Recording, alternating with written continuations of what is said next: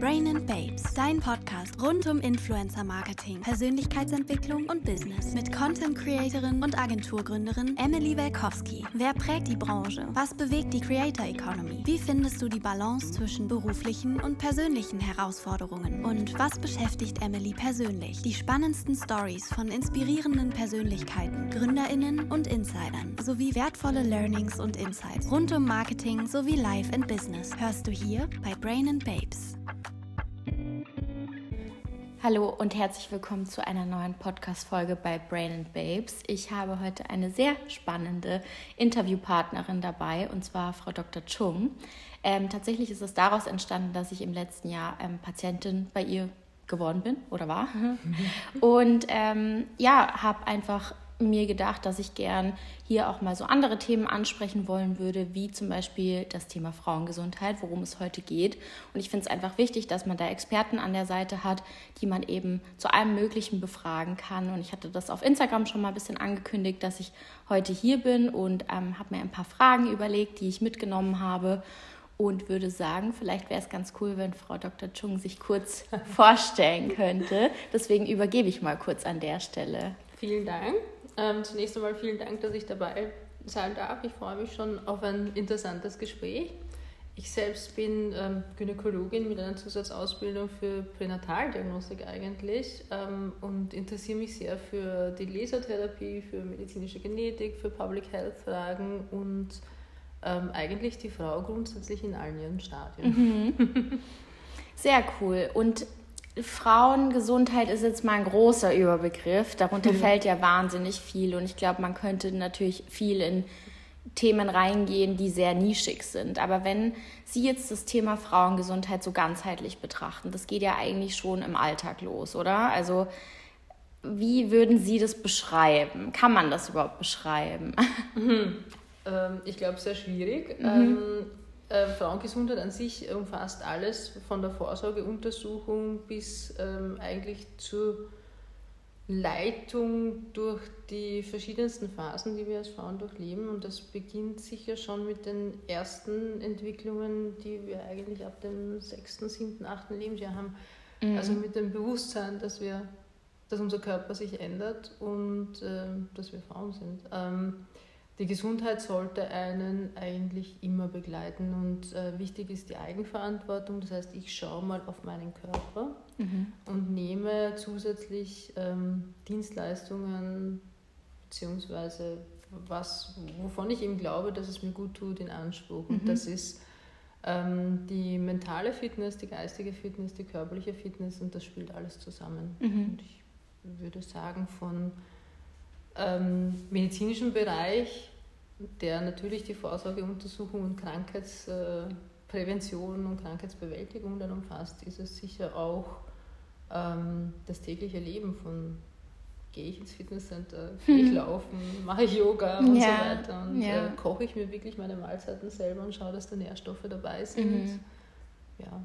Ich glaube tatsächlich auch, also ich kenne das von mir selber, man ist so in seinem Rädchen und mhm. man macht so seine Routinen und irgendwie ist es dann doch mal stressiger und ich finde es manchmal so schade, weil bei mir ist es persönlich so, das Erste, was ich eigentlich vernachlässige, ist immer mich selber und meine genau. Gesundheit, weil alles andere ja, ja vermeintlich immer wichtiger ist.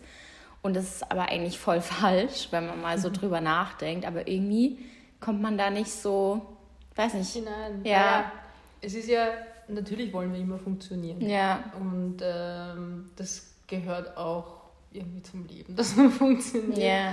Ähm, man kann aber nur funktionieren, wenn die Maschine auch arbeitet. Mhm. Und ich glaube, das ist, man wird dann eh zurückgestoßen oder fällt zurück, weil man so wenig Kraft hat, wenn man nicht genug darauf geachtet ja. hat. Also insofern. Ja. Und Sie haben es vorhin schon angesprochen, ähm, quasi, dass man medizinische Ressourcen nutzen kann und Thema Vorsorge. Wie oft würden Sie denn die Vorsorge empfehlen? Also da gibt es ja so ein paar Grundrichtlinien oder an die man sich eigentlich halten könnte. Genau, grundsätzlich gibt es einmal die Leitlinien, nach denen wir auch arbeiten, aber man kann es einmal sagen, ähm, eine jährliche Kontrolle für den Pappabstich ist auf jeden Fall gut. Ähm, je nachdem, wie sich das persönliche Leben gestaltet, würde ich auch ähm, bakteriologische Abstriche empfehlen dann gibt es ähm, auch die Empfehlungen jetzt bezüglich HPV-Impfung, das wurde jetzt auch in den letzten Monaten auch sehr propagiert. Mhm. Die WHO möchte eine bestimmte Durchimpfungsrate mhm. ähm, erreichen, ähm, was ich auch gut finde. Ähm, grundsätzlich ist das etwas, was man wirklich als Vorsorge machen kann und wirklich ähm, sinnvoll ist, weil HPV-Infektion und damit verbunden Cervixkarzinom in früheren Jahren eine der häufigsten Ursachen war für Frauensterblichkeit. Und das ist eben mit der mhm. Vorsorgeuntersuchung, mit dem Routine-Screening wirklich viel minimiert worden. Mhm.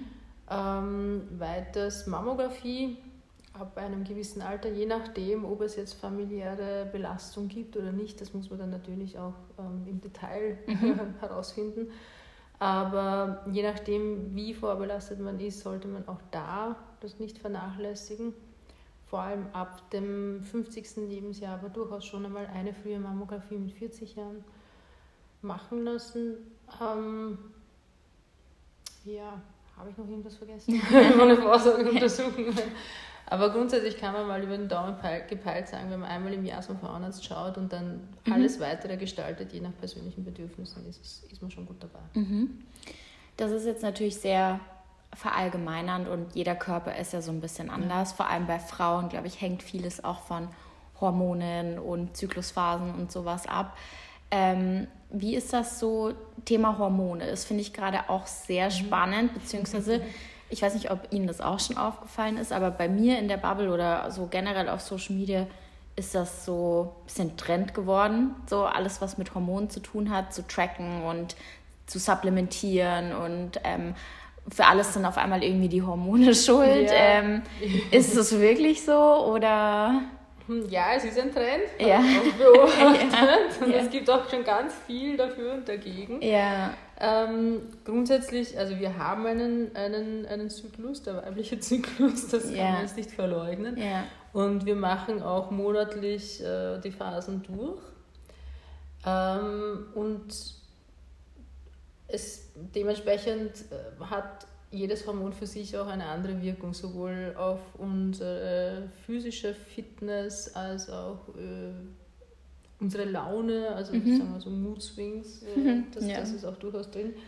Ähm, und dann gibt es halt auch ähm, damit verbundene Krankheiten, die nicht, äh, wo der Zyklus nicht regelmäßig funktioniert. Aber grundsätzlich hat das einen Einfluss und es gibt Dinge, die man tun kann. Es gibt sicher bestimmte Krankheitsbilder, die bis heute nicht so sehr beachtet wurden. Vielleicht ist das auch mitunter ein Grund. Mhm. Aber was zum Beispiel? Ähm, so nach meiner Erfahrung und meiner Ausbildung ist es zum Beispiel das polyzystische Ovarsyndrom. Das wurde yeah. in frühen Jahren ähm, wirklich nicht so sehr beachtet. Es gab bestimmte Therapien, die man gemacht mhm. hat äh, und man ist jetzt aber anderen Methoden schon offener. Mhm. Ähm, ganz dramatisch. Also man hat früher zum Beispiel auch viel leichtfertiger die Pille verschrieben, mhm. ist auch noch heute ein Therapiearm mhm. bei polyzystischem Ovarsyndrom. Allerdings ähm, würde ich da jetzt auch viel individueller darauf eingehen, möchte die Patientin jetzt wirklich die Pille nehmen, hat sie Verhütungswunsch mhm. oder ist sie dem Ganzen jetzt eh eher skeptisch? Mhm. Ist halt die Frage, wie gut eine Therapie wirkt, wenn man yeah. dem Ganzen skeptisch gegenübertritt. Yeah. Ähm, ja, eben solche Sachen. Mhm. Finde ich auf jeden Fall spannend und ich weiß auch, also ich hatte in meinem Instagram QA, habe ich so Fragen stellen lassen und da war schon viel auch zu dem Thema Pille und mhm. Hormone mhm. und sowas und ich finde, da muss man auch immer so ein bisschen vorsichtig sein, was man da empfiehlt oder sagt, weil das ja wirklich sehr individuell ist. Aber ich weiß einfach, dass dieser Trend da ist und niemand soll die Pille nehmen und keine Ahnung so. Aber es hängt ja immer von der Person so ein bisschen ab. Und da frage ich mich halt schon, wie gefährlich sind halt diese Aussagen im Internet oder halt diese Trends und sowas, weil ja. Mm, ja, also grundsätzlich die Pille, also was, was man beachten sollte, ist, es sind Hormone, und sie beeinflussen ähm, die Hormonproduktion in den Eierstöcken, Hypophyse und so weiter. Ähm, sie haben auch einen Impact auf das Blutgerinnungssystem, das heißt, ähm, die Neigung, Gerinnsel zu bilden und damit auch pulmonale Embolie und so weiter erfolgen, sind schon erhöht mit der Pille. Mhm. Ähm, und es gibt einen Einfluss auf Fertilitätsrate später. Also wenn man dann einen Kinderwunsch hat und vorher aber wirklich jahrelang die Pille genommen hat, hat das schon einen Einfluss. Mhm. Und ähm, man muss, es ist jetzt schwierig, sich das so weit aus der Fresse yeah, zu lehnen, yeah. aber aber grundsätzlich hat äh, jede hormonelle Therapie sicher auch einen Einfluss auf die Entstehung von hormonsensitiven Tumoren später. Mm. Also das ist sicher jetzt nicht so ohne. Mm. Würde ich auch in Zusammenschau, ich würde es jetzt nicht total negieren. Die yeah. Pille ist ein gutes Tool, mit yeah. dem man, wenn man gut yeah. fährt, damit wirklich gut verhüten kann. Ähm, aber halt wirklich mit Kosten-Nutzen-Abwägung und äh, wirklich individuellen Anpassungen. Körperliche Bedürfnisse. Ja. Ich ja. glaube, Tracken ist auch nicht schlecht. Ja. Ich glaube, die Spirale ist auch nicht schlecht. Also ja. Das hätte ich Sie jetzt als nächstes gefragt. So, okay, Pille ist jetzt mal das eine Thema, wenn man jetzt hier Richtung Verhütung geht. Aber genau, was Sie sonst noch für Empfehlungen haben oder es ist die Verhütung an sich ein bisschen ein leidiges Thema, aber ja, weil es total schwierig ist. Man muss sich oft erst durchprobieren, ja. bis man wirklich für sich das gefunden hat, womit man gut fährt. Aber ähm, es zahlt sich aus, durchzuprobieren mhm. und es, ich glaube, das, was für einen gut praktikabel ist. Also mhm. wenn es für mich jetzt zum Beispiel nicht schwierig ist, mich zu tracken und auch durchaus auch ähm, den Eisprungtest durchzuführen und so weiter, dann glaube und das, wenn ich wirklich das akkurat mache, ja. dann glaube ich, ist es ein gutes Tool. Ja. Äh, wenn es für mich einfacher ist, ähm, die Pille täglich zu nehmen und ähm, ich wirklich keine Nebenwirkungen habe und so vom Profil her auch dem Typ entspreche, dass ich es gut mhm. vertrage, dann warum nicht die mhm. Pille? Also mhm. jeder muss das finden. Ja, voll. Was für einen am besten voll. Ich persönlich habe irgendwie vor, ich glaube, sechs Jahren aufgehört mit der Pille. Mhm. Und ähm, für mich, also ich track zum Beispiel und ich finde das eigentlich voll cool. Muss mhm. aber sagen, dass ich das wahrscheinlich erst so seit zwei Jahren oder so, so sehr akkurat mache und finde das eigentlich voll gut, weil ich auch dann immer voll das Gefühl habe, ich bin so voll in meinem Körper drin oder ja. voll so verbunden, weil ich genau weiß, okay, ich bin gerade in der und der Phase. Mhm. Es ist risky, es ist nicht risky mhm. und irgendwie, also zusätzlich zwecks Gesundheitsbewusstsein und so, sollte man ja wahrscheinlich sowieso immer mit Kondom noch zusätzlich verhü verhüten. Aber ähm, ja, ich finde eigentlich Tracken ist eigentlich eine coole Option und es gibt mittlerweile so viele Apps oder so, die da wirklich mhm. super genau sind Stimmt, ja. und wo man das easy einfach eintragen kann und das rechnet dir das aus und ja, also will jetzt auch nichts empfehlen, was dann vielleicht bei jemandem doch nicht funktioniert, das ist auch so Persönlichkeitssache, aber ähm, wäre mal so eine Empfehlung von mir, weil ich komme damit eigentlich gut klar. Oh ja, ich glaube, was Sie cool. angesprochen haben mit dem Bewusstsein und ja. dem Körperbewusstsein ist, glaube ich, ein wichtiges ja. Element auch. Und das ist witzig, weil ich werde jetzt dieses Jahr 30 und ich würde sagen, wirklich dieses Thema, also so Verhütung oder Körperbewusstsein, Zyklusphasen und so. Ich habe, also es war mir immer so egal. Also ich habe das immer komplett ignoriert und wirklich die ersten ja, 25 Jahre meines Lebens, Mai, ich habe halt die Pille irgendwie zehn Jahre durchgenommen, habe nie drüber nachgedacht, keine Ahnung. Und es war mir einfach nicht wichtig und ja. irgendwie hat sich dann irgendwas verändert und dann dachte ich mir, okay, man kann ja mal gucken, so wie es halt sonst so ist. Aber theoretisch, ich glaube, wenn man sich mit dem Thema befasst, gibt es eigentlich eh viele Optionen. Ja. Also man braucht nicht immer denken, so, ja, man, es gibt nur die Pille und sonst nichts anderes, ja. so irgendwie. Ja. ja. Nein, es, ist, es gibt viele Optionen und es gibt auch die Möglichkeit zu schauen, was wirklich, also auszuwählen, was für einen selbst mhm. am besten in Frage kommt. Vielleicht, wenn wir gleich kurz auf das Thema Zyklusphasen eingehen, weil ich das auch super spannend finde mhm. und mich auch seit kurzem damit beschäftige, weil mir das eben persönlich auch an meinem Körper aufgefallen ist, vor allem beim Thema Sport. Mhm. Ich bin einfach an manchen Tagen, oder auch Thema Arbeit eigentlich, ich bin einfach an manchen Tagen viel leistungsfähiger als an anderen. Mhm. Und am Anfang hat mich das so ein bisschen frustriert, weil ich das halt nie verstanden habe, warum ist es so, warum kann ich halt nicht jeden Tag irgendwie 120 Prozent geben.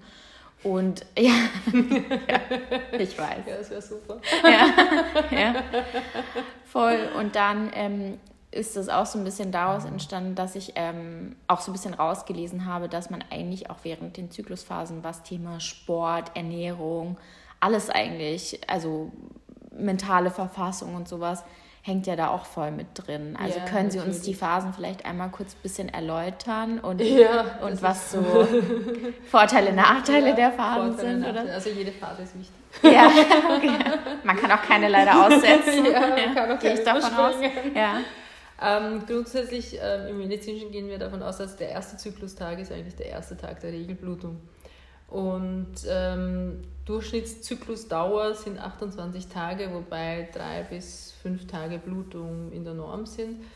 Ähm, in der Zeit der Blutung, da sind alle Hormone mal unten. Also wir haben gerade dieses Abklingen von Östrogen und Progesteron gehabt, da wir keine Befruchtung hatten und ähm, es wird die Schleimhaut, die zuvor aufgebaut wurde, eben abgestoßen. Das ist die Blutung. Dementsprechend haben wir wenig Kraft. Ja. Also es ist wirklich eine schlechte Zeit, um ausgiebig Sport zu machen. Mhm. Mhm. Ähm, es ist auch der Kalorienverbrauch ein bisschen höher und wir sind von der Laune her auch nicht wirklich gut drauf, muss man sagen. Mhm. Also die meisten sind ähm, nicht so gut drauf. Mhm. Und das hat sicher auch was mit dem Abfall der Hormone zu tun. Mhm. Ähm, nach, dem, nach dieser Periode der Blutung baut dann der Körper wieder auf und ähm, es kommt hier jetzt eben dieses follikelstimulierende Hormon zu tragen, das äh, bewirkt, dass in den Eierstöcken quasi unsere Eizellen heranreifen, weil mhm. unser Körper bereitet sich wieder vor, es könnte eine Befruchtung stattfinden. Mhm. Und ähm, mit dem follikelstimulierenden Hormon steigt auch unser Östrogen wieder. Mhm. Und Östrogen ist eigentlich unser Powerhormon sorgt einerseits dafür, dass wir gute Knochenstruktur haben, dass wir kardial gesund bleiben, dass äh, wir uns Sachen merken. Also die Gedächtnisleistung ist auch sehr abhängig von Östrogen. Und äh, das steigt eben. Das heißt, ähm, der Körper bereitet sich wieder vor, in der Gebärmutter die Schleimhaut baut sich wieder auf und es geht alles in Richtung Eisprung. Mhm. Und äh, man merkt psychisch eigentlich auch, dass man jetzt wirklich in der Aufbauphase ist. Man ist wieder ein bisschen besser drauf mhm. als zuvor und man merkt auch wirklich die Kraft. Mhm. man kann wieder, weiß ich, das, diese Anfangsphase, die erste Zyklushälfte ist gut für Cardio-Training mhm. und solche Sachen. Ich merke also, das auch beim, beim genau, Laufen. Genau, also man, man ja. schafft es besser ja. und leichter. Ja. Ähm, und dann kommt man, also damit wir einen Eisprung haben, brauchen wir so einen Peak an Hormonen. Und das ist FSH, Östrogen, LH steigt, also das luteinisierende Hormon, mhm. ähm, das kommt aus der Hypophyse, und Progesteron fängt auch an. Das heißt, alle haben so, ein, so eine Hormonparty um diesen Zeit, mhm. Zeitpunkt und dann haben wir äh, den Eisprung. Und die Eisprungphase ist eigentlich eine coole Phase, weil da sind wir echt besonders leistungsfähig. Mhm. Da geben wir sogar 150 Prozent statt der üblichen 120 Prozent ähm, ist auch die Zeit, wo wir echt super kontaktfreudig sind, wo wir eloquent sind, wo wir Präsentationen und so Sachen schaffen, wo die Arbeit einfach mhm. wie von selbst gelingt. Mhm. Auch äh, wenn man selber weiß nicht, Projekte hat und so, wo man einfach dieses, ähm, dieses vernetzte Denken, das mhm. funktioniert da sehr gut. Mhm. Ähm, und man ist körperlich echt gut drauf. Also mhm. kann man so sagen. Weil ist ja auch von der Natur so äh, vorgesehen, dass wir quasi jetzt eine Befruchtung haben wollen mhm. und quasi das Männchen anlocken. Das ist jetzt noch sehr evolutionär yeah. gesprochen, aber yeah. dementsprechend bereitet sich unser Körper vor. Und ähm, dann auf die Ovulation folgt eigentlich die Corpus Luteum-Phase, also die zweite Zyklushälfte. Ähm, Corpus luteum bildet sich nach dem Eisprung an und für sich im, im, im mhm. Eierstock und das Progesteron steigt. Und das wäre eben, falls eine Befruchtung stattgefunden hat, dass die Einnistung einwandfrei stattfinden kann, also dass das mhm. befruchtete Ei quasi sich festsetzt und ähm, Schwangerschaftserhalt. Mhm. ähm, da sind wir auch noch fit. Mhm. also man kann jetzt trotzdem noch auch nach dem Eisprung auch so Heat-Workouts machen mhm. und äh, Krafttraining und mhm. solche Sachen. Ähm, man merkt aber schon, dass man eher ruhiger wird, mental ein bisschen fokussierter. Mhm. ähm, und man kann so von der Arbeit her äh, hat man wahrscheinlich nicht mehr dieses überschwängliche, ich habe eine Idee nach der anderen, äh, sondern eher, okay, ich bin jetzt fokussiert und schaue, dass ich das jetzt zu Ende bringe. Yeah. Also es ist eine, auch noch eine energetische Phase, yeah. aber nicht mehr so aufgewühlt, kreativ, mhm. könnte man mhm. vielleicht sagen. Ähm, ja, und dann im, gegen Zyklusende merkt man halt, dass man dann doch wieder ruhiger Nachlässt, wird. Ja. Genau. Äh, bis dann eben wirklich wieder diese, dieser Hormon, dieser plötzliche Hormonabfall stattfindet mhm. und man die Schleimhaut abblutet. Mhm. Und dann sind wir wieder beim Anfang. Bei, bei mir persönlich ist es irgendwie so, ich finde es interessant, weil zum Beispiel während meinen Tagen fühle ich mich eigentlich gar nicht so schlecht, mhm. aber die Woche davor ist für mich eigentlich viel schlimmer. Mhm. Und ich glaube, das ist ja dieses auch PMS nennt man es, genau. oder? Ja, mhm. also könnte es sein, so muss man jetzt auch nicht so stark definieren, aber ich merke das dann immer so, ja. also ich merke es einfach so, meine Laune ist so ein bisschen im ja. Keller und ich tue mir mit allem schwer, ich bin müde, genau. irgendwie da und ich finde es auch einfach crazy, dass das der Körper, also der weibliche Körper einfach jeden Monat so macht. Ja, ähm, da kann ich jetzt leider auch ja. keine adäquate Erklärung Nein, dazu finden. Aber, ich aber, weil aber ja, stimmt. Also ich, man wenn man mal drüber nachdenkt, ja, also ja. was da alles so arbeitet und dann denke ich mir manchmal so, meine ich auch nicht böse, aber so ein Mann er steht einfach auf Na, und ist da, so, da, es oder? Gibt doch den Zyklus des Mannes. Wirklich? Ja, ja, die machen das auch durch, nur nicht halt so Extrem. offensichtlich ja. Ja. Also die haben auch ihre Zyklusphasen und auch später, der Mann kommt auch in den Wechsel. Ja. Und auch bei der Frau gibt es eine Prostata. Witzig. Sehr klein, ja, aber es ja. gibt sie doch. Also es ist jetzt nicht so ganz voneinander geteilt. Und ähm, also Männer können auch moody sein und können auch sowas wie ein PMS durchmachen. Wirklich? Das ist durchaus drin, ja. Wenn man sich die Hormone anschaut und mhm. zyklisch betrachtet, ist das auch da. Also die haben dann auch einfach diese Zyklusphasen, die sich ja. auf Energie und Leistung und so halt dann auswirken. Aus, genau. genau. okay. Ja. Witzig, das wusste ja. ich nicht. Okay, ja, dann den Hate an Männern nehme ich wieder zurück. Aber ich denke mal, das war mal so, keine Ahnung, die, sind, die wachen einfach auf und sind halt normal und ich wach auf und bin einfach schlecht drauf ohne Grund. Das ist vielleicht so. auch teilweise Erziehung, ja. dass das gesagt wurde. Ja, voll. Verrückt. Aber voll. grundsätzlich, ja, wir machen all diese Phasen ja. durch. Und es ist bei uns sicher ein bisschen offensichtlicher, weil es ist, hat auch mit Blutung zu tun und wirklich körperliche Einschränkungen. Ja, ja. Also es ist nicht ähm, PMS gibt es, ist sehr umfangreich, also es gibt von bis, von bis, also wirklich mhm. die Symptome können sein, ich bin ein bisschen schlechter drauf und mhm. ein bisschen schwächer, bis ich schaffe es echt nicht aus dem Bett und kann nicht aufstehen und mich fertig machen äh, zum Rausgehen. Krass, ja. Also das ja. ist, äh, kann schon sehr unterschiedlich sein. Ja. Ähm, und da gibt es halt, und deswegen glaube ich, ist das auch, man ist bewusster oder man wurde bewusster gemacht mhm. für diese Sachen. Und es gibt auch Supplemente, die einem helfen. Also, das wollte ich Sie jetzt nämlich auch noch fragen, so, weil ich glaube, dieses Thema Ernährung und so ist in den Phasen wahrscheinlich auch immer wichtig ja. oder, oder auch eben Supplements. Also gibt es da was, was man so supportive nehmen kann? Ja. Oder? Also Supplements sind gut, weil wir einfach mit der Ernährung nicht mehr so, sagen wir, so bewusst oder nicht ja. dem Alltag folgend der Ernährung eben auch die yeah. Beachtung schenken können. Yeah. Also ist es in Form von Supplements einfach und praktikabel. Mhm. Aber grundsätzlich ist die Ernährung die Medizin. Mhm. Ähm, das heißt, wenn wir mit der Ernährung versuchen, alle Stoffe zu uns zu nehmen, dann gelingt es natürlich leichter. Aber ich verstehe schon, wenn man sich nicht immer das aus dem Paket yeah. machen kann. Yeah.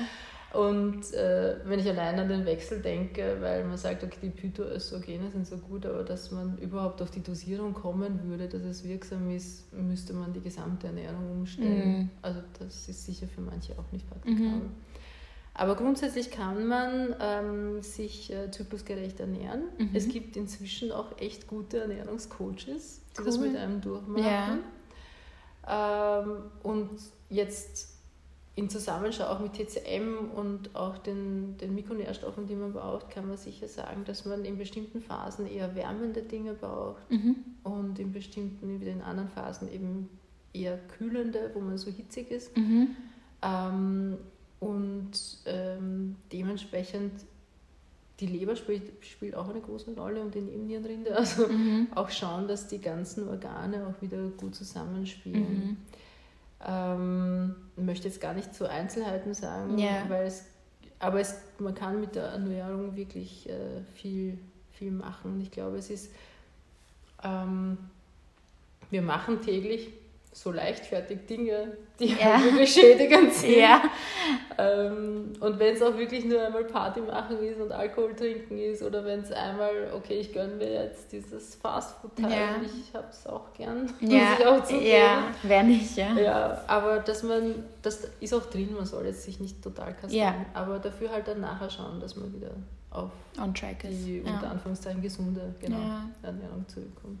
Und bei Supplements, also das ist jetzt wahrscheinlich auch schwierig zu fragen, weil das auch eher individuell ist, oder? Aber gibt es da irgendwie Sachen, Ja. die man, die Sie empfehlen können oder die so jetzt nicht schaden würden oder ich weiß nicht? Also grundsätzlich kann man mal sagen, Vitamin C ist in ganz vielen Prozessen beteiligt. mhm.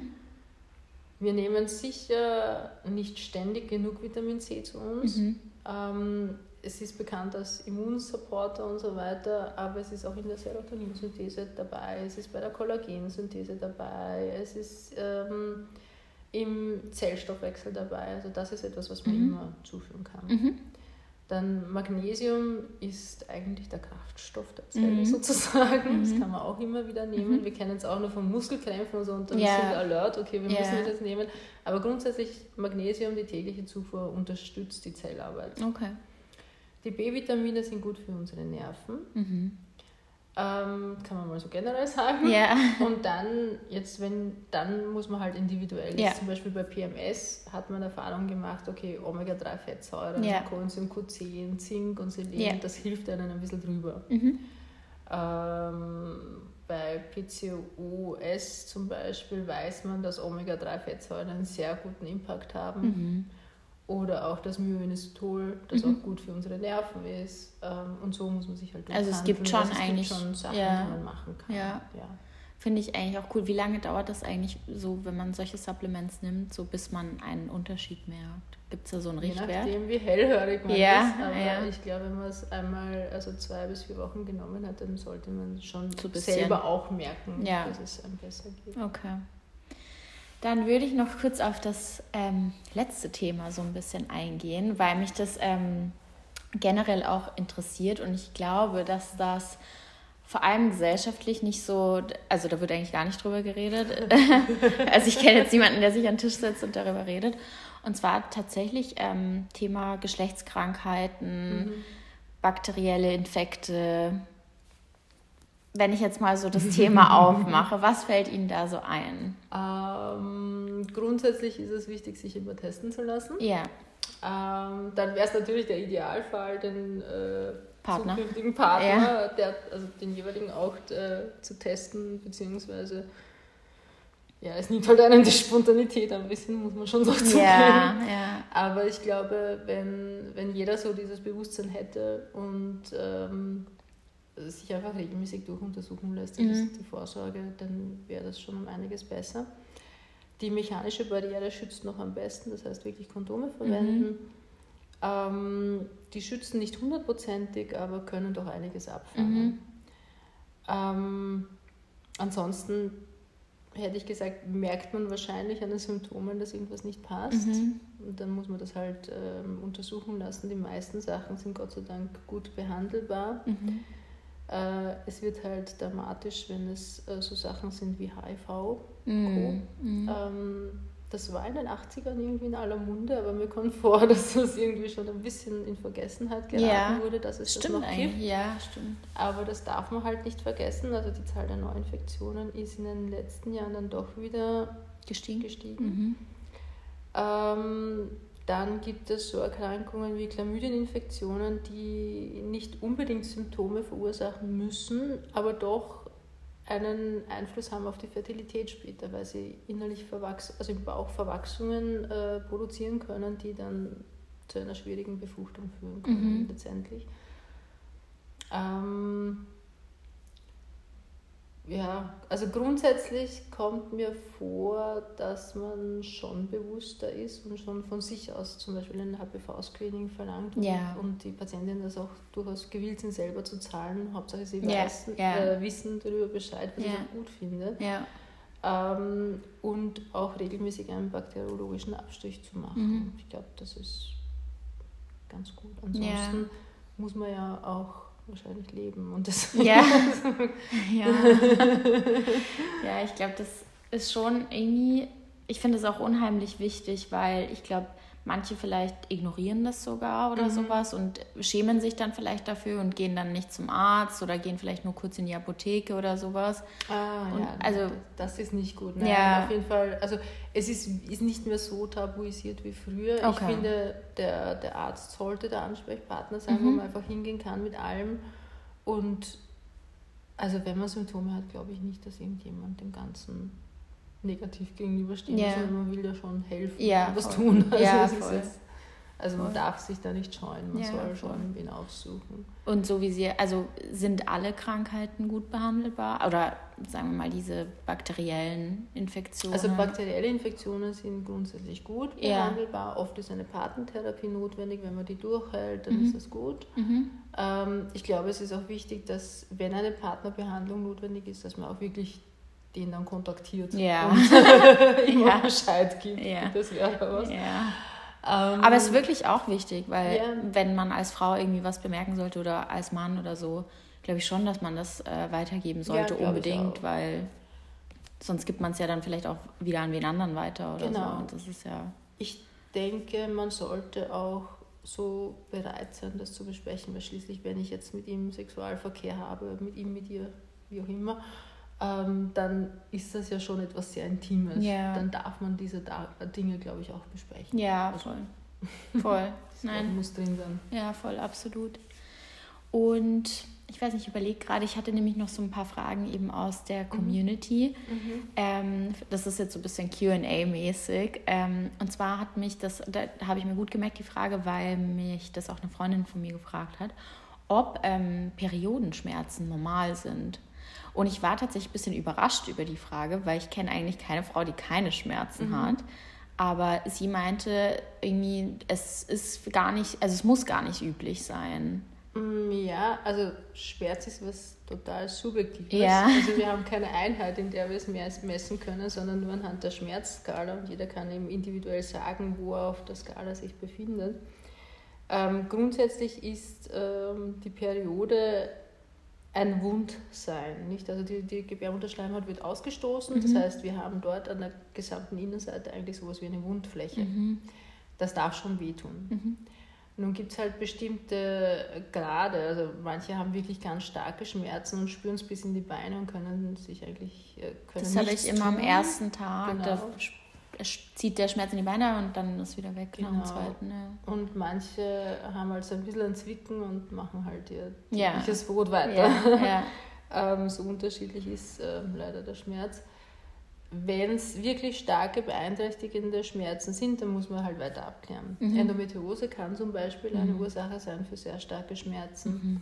Man muss schauen, es gibt ähm, das Pelvic Pain Syndrom, oder Pelvic Congestion Syndrom, wo auch ein Zusammenhang mit ähm, vermehrten Blutgefäßen gefunden wurde. Man müsste dann einfach eine Reihe von Durchuntersuchungen machen, mhm. um zu schauen, gibt es ein Substrat dafür. Mhm. Ähm, ansonsten ist eine adäquate Schmerztherapie wichtig, also wirklich den Schmerz anfangen, bevor er den Zenit erreicht. Wir haben leider auch ein Schmerzgedächtnis, weil Schmerz ja an sich etwas total Wichtiges ist. Mhm. Es warnt uns vor etwas und mhm. wir müssen bereit sein zu kämpfen, so ja. quasi. Ja. Ähm, dementsprechend haben wir äh, eine bestimmte Gedächtnisleistung, was das betrifft. Ähm, das heißt, wenn man den Schmerz nicht zu stark werden lässt, ist es sicher von Vorteil. Mhm. Also wirklich eine konsequente Schmerztherapie. Ansonsten Gibt es jetzt immer mehr Daten zum Beispiel, das fand ich auch lustig, das fand ich nett, ähm, ähm, Sex und Masturbation. Mhm. Äh, lindert allein durch ähm, die Neurotransmitterfreisetzung die Schmerzen auch. Wirklich? Also das wäre ja. vielleicht auch etwas. Ja. Ansonsten, wenn die Schmerzen vorher schon anfangen und von PMS halt immer so stark übergeleitet werden und man kein Substrat, also keine Krankheit dafür findet, dann kann man sicher auch wieder mit Nahrungsergänzung mhm. viel machen. Mhm daran glaube ich schon. Spannend. Und ähm, da, es gab auch ein paar Fragen zum Zyklus, aber ich glaube, das haben wir beantwortet, Zyklus und Hormone. Mhm. Und was mir jetzt noch einfallen würde, ist ähm, Thema Endometrose. Und ich weiß, es ist ein großes mhm. Topic, mhm. um das jetzt mal kurz in einem QA irgendwie anzusprechen. Mhm. Fände ich auch mal eine eigenständige Folge irgendwie dazu spannend.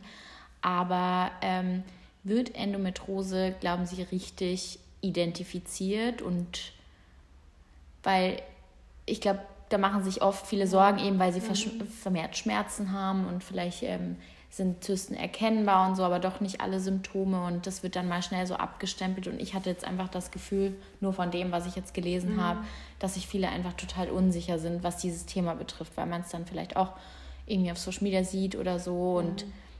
ja.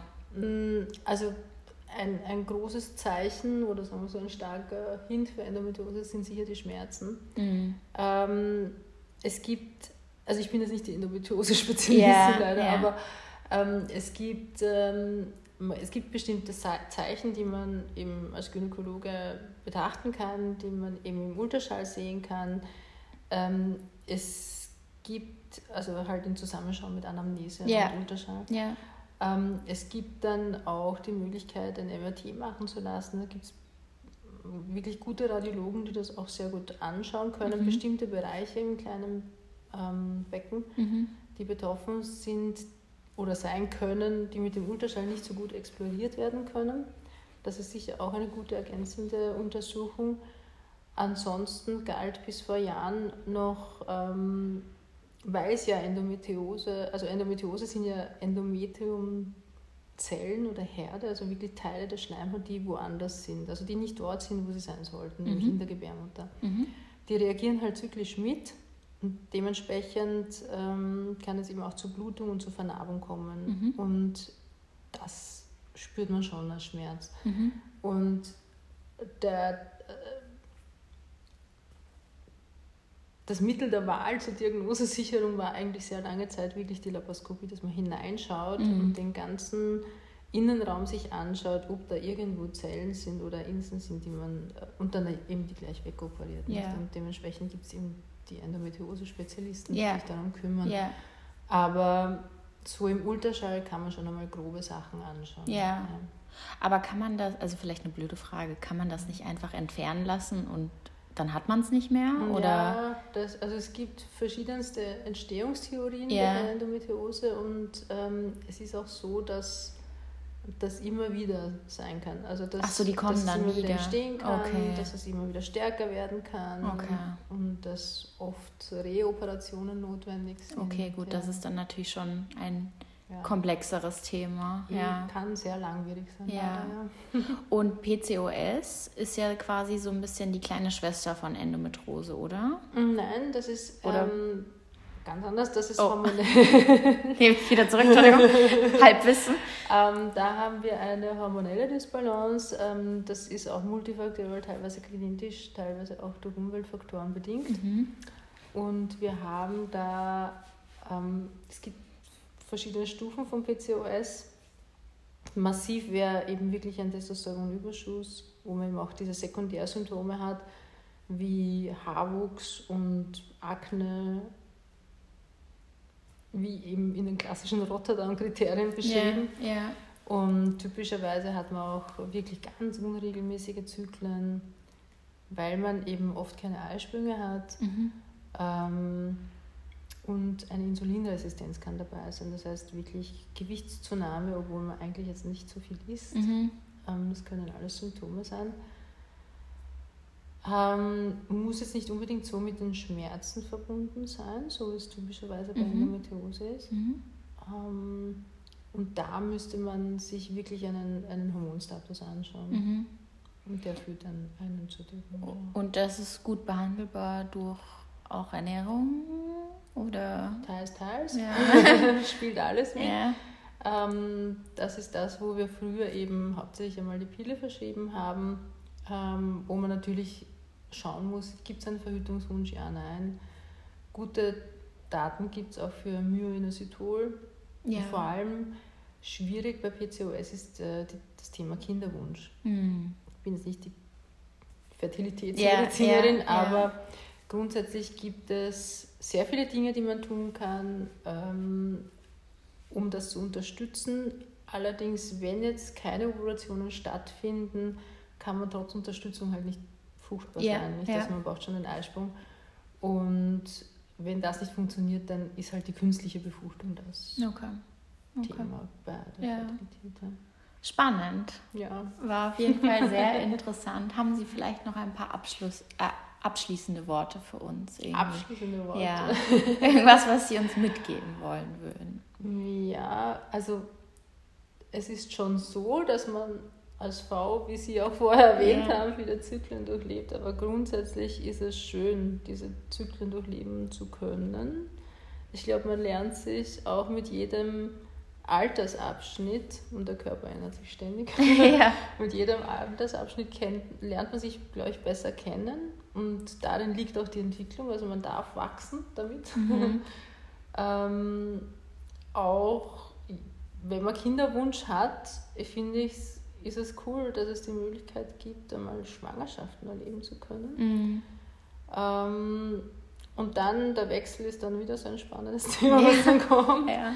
Und ich glaube, dass ähm, jede Phase, auch wenn es echt manchmal mühsam ist, aber ich glaube, dass jede Phase durchaus, durchaus auch positiven Einfluss auf unsere Entwicklung haben kann. Also ich glaube, das ist etwas, was man sich mitnehmen darf. Finde ich cool. Coole Abschlussworte. Vielen Dank für die Zeit und dass Sie uns heute ein bisschen aufgeklärt haben, hoffentlich. Ähm, ich werde alles zu Frau Dr. Chung in den Show Notes verlinken. Falls ihr aus Wien seid, kann ich sie euch wirklich herzlichst empfehlen. Und ich würde sagen, wir hören uns in der nächsten Podcast-Folge wieder. Vielen Dank. Vielen Dank auch. Vielen Dank, dass ihr heute wieder eingeschaltet habt. Ich wollte euch an der Stelle nur kurz darauf hinweisen, dass es mir wahnsinnig helfen würde, wenn ihr meinen Podcast bewerten würdet oder sogar folgen würdet, weil ich dadurch einfach mehr Sichtbarkeit bekomme und auch anderen Leuten ausgespielt werde außerhalb von meiner Bubble und das natürlich zu dem Wachstum vom Podcast beiträgt und ich zukünftig dann hoffentlich sehr viele coole und weitere spannende Interviewpartner damit akquirieren kann. Deswegen würde es mich sehr freuen und vielen Dank an der Stelle.